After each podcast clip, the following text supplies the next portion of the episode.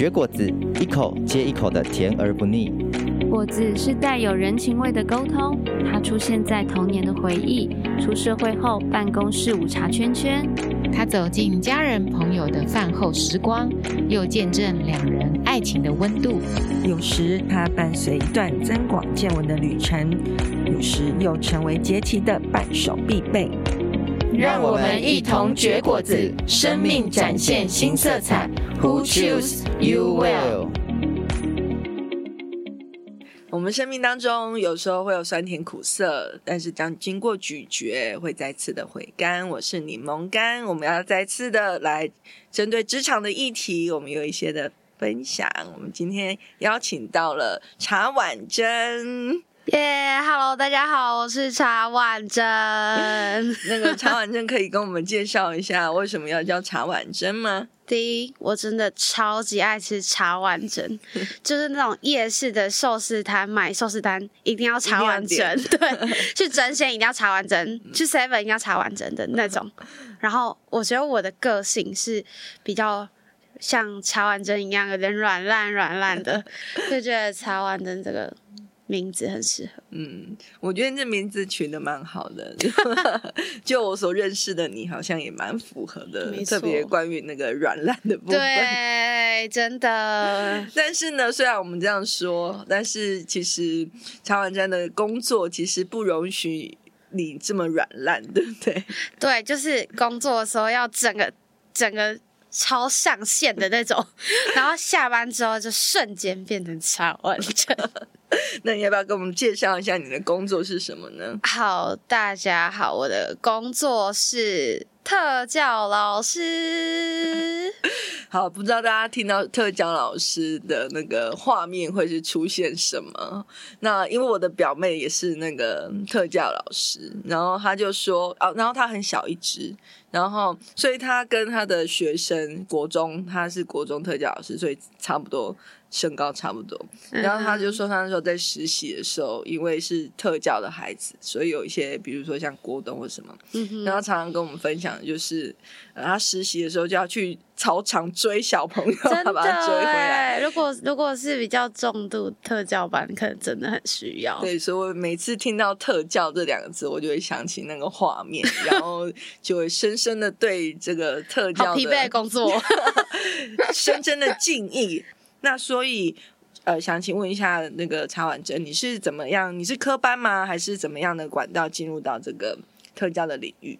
哦，我是在那个高中的时候，就是那时候高二、高三，就是差不多要选志愿的时候，我原本其实没有觉得自己一定要走教育或走特教相关，但是就是在填志愿的时候，就回头想。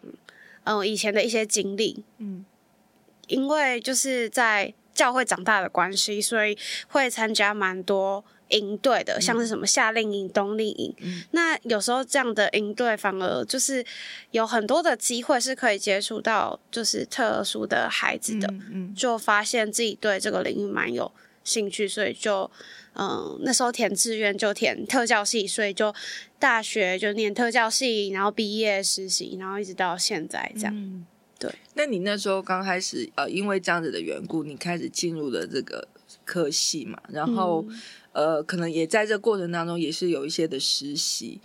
那你在这学习的过程当中，你觉得跟你一开始单纯接触的那一种有什么样的差距？我觉得，我觉得，我觉得那个就是我还没念特教系之前，跟大家对于特教老师的看法可能有点一致，就是很有爱心，然后很有耐心，嗯，就很像圣母玛利亚那种感觉。对，但是就是真的实习之后，就会发现说，哎，就是。嗯，比想象中的还要不容易很多。嗯嗯，因为就是有的时候，比如说在大学，老师上课讲话，他可能分享一些案例。嗯，那那些案例可能就是只是一个案例，可是当我我实习的时候，是真实的，就是接触那个小朋友的时候，就会发现老师给我们很多方式，但是有的时候学生的一些行为会。就是让自己非常的愤怒，嗯、或是很难过，或是有很多复杂的情绪，嗯嗯、所以就觉得要去回应学生的这样的一个行为问题，其实是蛮蛮不容易的。嗯、对，跟当初想说我只要很有爱 就好了，嗯、好像就是蛮不一样。这样，是对。嗯，那对你来说最大的挑战是什么？特别你刚刚讲说，的确有时候可能那个当下你是有很多情绪，对，但是你又没有办法直接对着这个孩子，因为他毕竟他就是一个特殊的孩子。嗯，对，那你怎么去调整？你说我吗？嗯、我就是回家瞬间变成一个软烂的生物。没有啊，就是要，我觉得就是要找到自己舒压的方式。嗯。然后像是我自己就是蛮喜欢画图的，嗯嗯，对，所以我有时候也会在我的 IG 上分享一些呃学生的一些事情，或者是我的一些生活小趣事，嗯嗯，嗯对。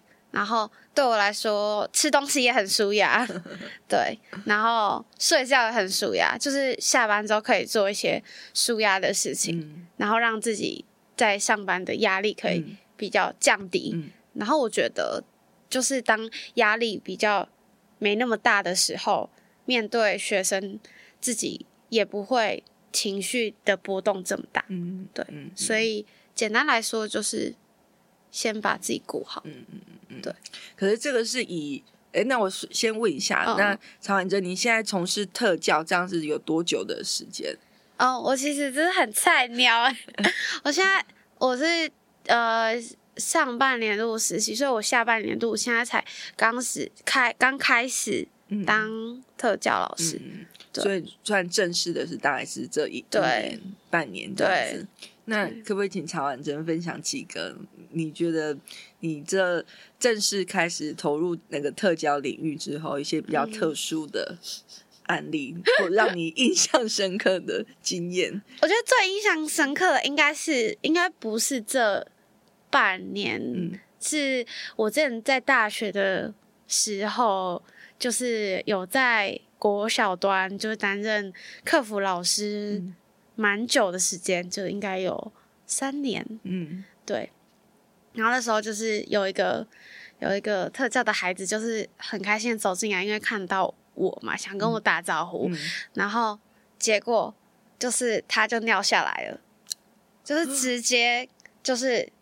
就是他说，老师怎么办？我、嗯、我尿下来了。嗯、然后因为之后就是后面还有很多同学会进来，嗯、所以我当下就是想说完蛋了。嗯嗯、可是因为我知道我没有那么多时间去思考到底要怎么做，所以我就下意识的就是赶快去那个琉璃台看上面有什么东西可以擦。我就看到抹布，嗯、然后就把他尿就全部擦起来之后，嗯、然后拿去那个洗手台洗一洗，然后就叫他说：“哎、欸。”就是同学，你先当一下风纪股长，你在上面记一下谁同学哪个同学比较晚进教室这样子，嗯、对。然后后来呢，就是同学都进来，有问说为什么他站着，嗯，但是就说哦他在帮我管秩序这样，嗯嗯嗯、对。然后后来就是在这个空档，我就去保健中心，就是借一下那个学校的短裤，嗯嗯嗯，对。然后就是赶快回来，然后再、嗯、再请他就是。拿去赶快去换这样子，所以算是一个惊魂记。而且我觉得那时候有点肾上腺素爆发。我后来想起来，就是天哪，我拿那个抹布去擦，不就代表我整个手都是他的孩子的尿吗？然后我就觉得，Oh my God！你那个画面让我真的觉得好像是一个妈妈要维护自己孩子的面子，然后要让让他不要再。被同学嘲笑，所以要赶快这样。对，我觉得这应该是真的，我蛮就是一直到现在都还是很记得的一件事情。对，大概。但不得不说，虽然你说好像没有太快的那太多的时间让你去反应，但是你的那个危机处理能力还是非常的厉害，真的是肾上腺素大爆发。所以，是不是对于呃，特别当你在面对特教的孩子，他们可能真的常会有一些不定时的这些状况发生？其实真的是考验，除了你们需要有专业之外，嗯，其实也很考，就是考验你们的这些反应能力。对，我我觉得是。然后一开始我觉得可能处理的不会那么好，是很正常的。嗯，对，嗯很多前辈都说，哎，前几年难免都会这样，嗯但是。嗯对啊，就是教学这件事情，就是多累积一些嗯经验，然后有很多不一样的经验。那在以后遇到更突发的一些状况的时候，就更有方法的去解决。嗯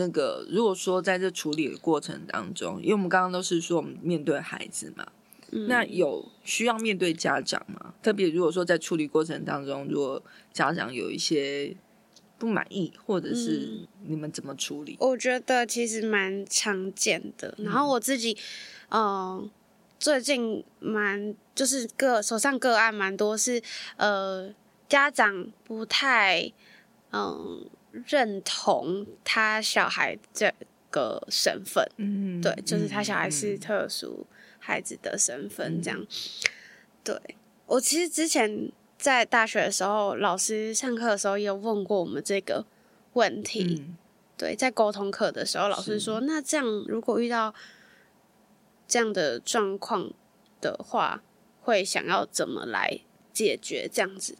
嗯，然后我想了很久，我那时候觉得好难哦，就这个是一个很难的答案。是，那我自己目前就是遇到的情况，我自己是会先倾听家长的状态，嗯。然后嗯，不会去强求家长一定要接受孩子这样的身份，嗯。对，就是主要还是会想要先跟家长建立一个信任感。嗯嗯，然后我自己会再跟小朋友一起讨论一些，嗯、呃，比如说他跟家里，嗯、呃，一些需要处理的议题，嗯或者是他如果有这个身份，但是他家没有那么的认同的话，可以怎么去回应？然后我觉得，就是这个才是一个长久之计，嗯因为毕竟老师只会陪他对，三年，嗯，但是家长是就自己的爸妈是陪伴他一辈子的，是所以我觉得就是带孩子去看见这个课题，然后带家长去看到孩子的优势、嗯。长处嗯。跟需要。嗯嗯嗯，是。因为呃，我觉得这些特殊的孩子，其实他们虽然可能在某些的层面他们是比较弱，但是其实他们也在其他的部分，他们有他们自己的那个优势或者是特别的地方。没错，只是可能对于整个社会，或者是也许父母也许也许是也出于一种担心，担心这些标签一旦贴在孩子身上，他们也害怕说是不是他们在往后的人生，在人际关系上，在呃求学或者是工作上，可能会遇到一些的挑战。对，我相信一定会。嗯，所以相所以相对来说，其实嗯呃这。按照刚刚曹婉珍的分享，其实我们可以知道，这个你们的工作不只是对孩子，其实有时候还是要对家长，可能是这个影响，也许是更长远的。嗯嗯嗯，对，嗯。那刚刚是分享一个那个印象深刻的经验，那有没有让你觉得很挫折的事呢？在这很挫折的事情，嗯。我想到一件我最近发生的事嗯。情，就是嗯，我们学校。前阵子有那个园游会，嗯，然后我就是有跟自己的孩子们讲好说，哦，我园游会会去看他们这样子，然后就有跟他们一起讨论说，哦，他们园游会要卖什么啊？就是上课的时候觉得讨论的蛮开心的，嗯，所以园游会那一天我就处理完我的手边的一些杂事工作，我就想说，哎，要赶快去，看看他们，嗯嗯，嗯，结果呢，就是。我特别有跟一个孩子很好，然后我就想说走到他们班，我要去给他捧场一下。嗯嗯。对，然后就我叫他名字，他竟然假装没听到。哦。对，然后其实我当下是觉得蛮蛮受伤的，嗯、就觉得，嗯，就我们应该是感情蛮好吧。嗯，对。但是就是后来想一想，就是也可以理解他的这个反应。嗯，对，因为其实他们班的小朋友也会知道我是特教老师。嗯，嗯对，所以当小孩回归一般普教的班级的时候，他会不比较不想要，就是被别人标签，说自己是就是特殊的孩子。嗯嗯，对啊，对，我觉得这真的是很不容易。嗯，对孩子以及对于身为特教的老师来说，都蛮不容易。真的蛮难过的那个时候。嗯嗯。嗯对，那你怎么调试？也是回家软烂吗？但就觉得，哎，就是我这时候就会告诉自己说，各行各业都有辛苦的地方，特教辛苦的地方可能就在这里吧。嗯、对啊，然后，然后就是，我觉得就是在这个领域当中很难，嗯，会有成就感。嗯，对，嗯，但我觉得。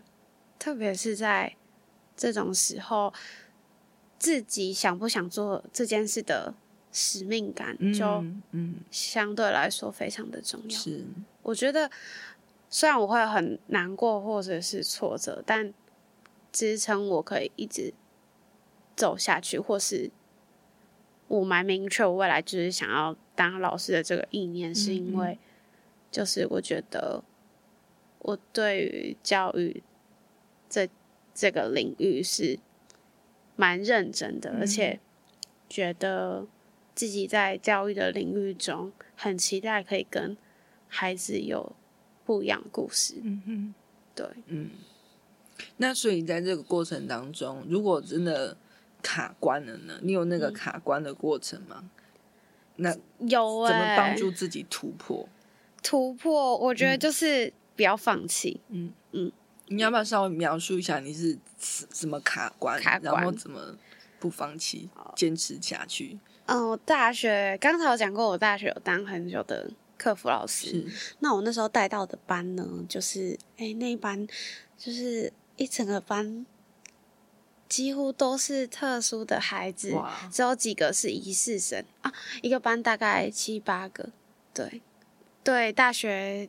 的我来说，蛮痛苦的，嗯、对，就是，嗯，也不会上什么进度，因为很常要处理班上的一些问题啊，谁、嗯、又打谁，谁又干嘛，嗯嗯嗯，对，就很常听到，哎、欸，那个谁谁谁又划破我的课本啊，嗯、或者是他为什么要爬到桌子上要跳下来，嗯嗯，嗯，就是各种的事情，嗯，嗯，然后我那时候就就是真的。有很多次都想要辞职，就是辞掉那份打工，因为就觉得我好像没有那么适合。嗯，就是在遇到这些事情的时候，就觉得会有一种很深的挫折感，嗯，无力感。对，嗯，然后印象很深刻是那个时候，就是从那个学校骑到我的租屋处，有一条很长的大马路，嗯嗯嗯，然后，嗯、呃。我就会在上面哭，因为很直又很长，然后又然后又想事情，然后就是因为没有什么转弯嘛，然后就会在上面哭这样。嗯，对。但是哭一哭之后，对啊，就会又觉得好像可以再坚持一下下。嗯嗯嗯，对，我觉得真的就是不要放弃。嗯嗯，对，因为不要放弃就可以像前面说的，就是。可以得到很多的经验，嗯，那在往后教学的日子都可以有这些经验来 support 自己。嗯，对，哇，不过真的不容易耶，熬过了三年。对啊，而且我那时候跟我的同事们分享说，哎、欸，我在那条大马路上哭过很多次，嗯，结果就是很好笑的是，大家很多人给我的回应就说，哦，我也哭过哦。真的，真的很好笑。欢迎新血加入特教领域。哎，那今天听完，大家会不会不敢加入特教领域？不会，真的很有趣，欢迎大家来。好，哎，那既然我们刚刚讲的都感觉好像是很沉重，那但是刚才文珍提到一个很有趣，那你觉得有趣在哪里？你说很有趣的地方吗？嗯，就是。我觉得有趣的地方是，嗯，特教的弹性比较大，嗯，然后，嗯，因为特教很强调差异化教学，就是会更在乎每个孩子的个性跟特质，嗯，那或者是他需要所需要的一些能力，那就会融合在课堂当中，嗯，对，就会有可以有更多不一样的。呃，上课的媒介啦，嗯、上课的方式啦，嗯、一些议题可以融入在课堂当中。嗯、那我自己觉得，就是备课起来、上课起来的感觉是比较有趣的，嗯、而且就是因为特教也一定是，呃，学生人数班级的数量比较少，嗯，所以师生关系会比较紧密一点，嗯，嗯对，有那种精致的感觉，精致而美。是，对对对，嗯嗯嗯，所以，嗯，曹婉珍，你会觉得哪一些特质的人比较适合来特教，或者是换句话说，你觉得呃，从事特教领域可能需要哪些特质？需要哪些特质哦？嗯，我觉得第一，当然一定要是对人有兴趣，嗯嗯，对，因为这个工作会一直疯狂的接触人，是，嗯。就是不只有学生，对，还有老师，还有同事，还有家长，还有很多人。嗯嗯嗯，对，所以一定要跟人相处比较有兴趣的人。嗯、如果就是自己觉得自己跟别人相处、跟朋友相处会比较耗能的人，我就觉得可能这个工作对你来说会。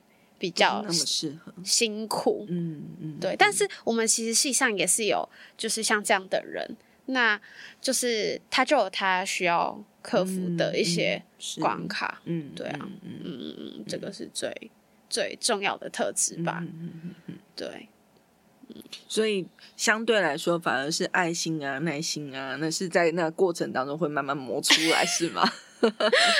我我很印象很深刻，就是我大学的时候上课，老师就有跟我们讲说，嗯，问我们就是一个有爱心但没专业的老师，还有一个没爱心但有专业的老师，嗯、哪一个对学生帮助比较大？嗯嗯嗯，那其实就是没有爱心但有专业的老师。嗯，对。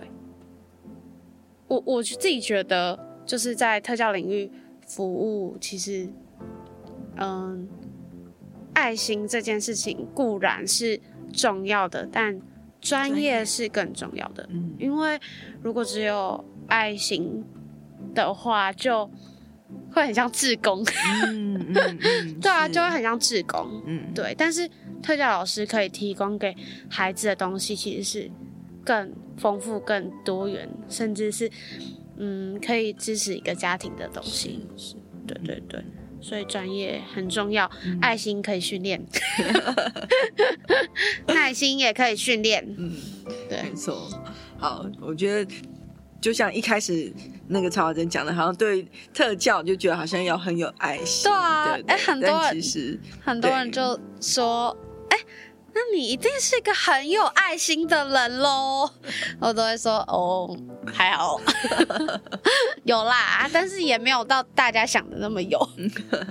不过术业有专攻，但的确在这个领域上的特别，因为真的是这这些孩子更需要一些这样专业的训练，然后知道懂得去分辨他们的状况，然后而且可以去比较正确的去引导他们，帮助他们。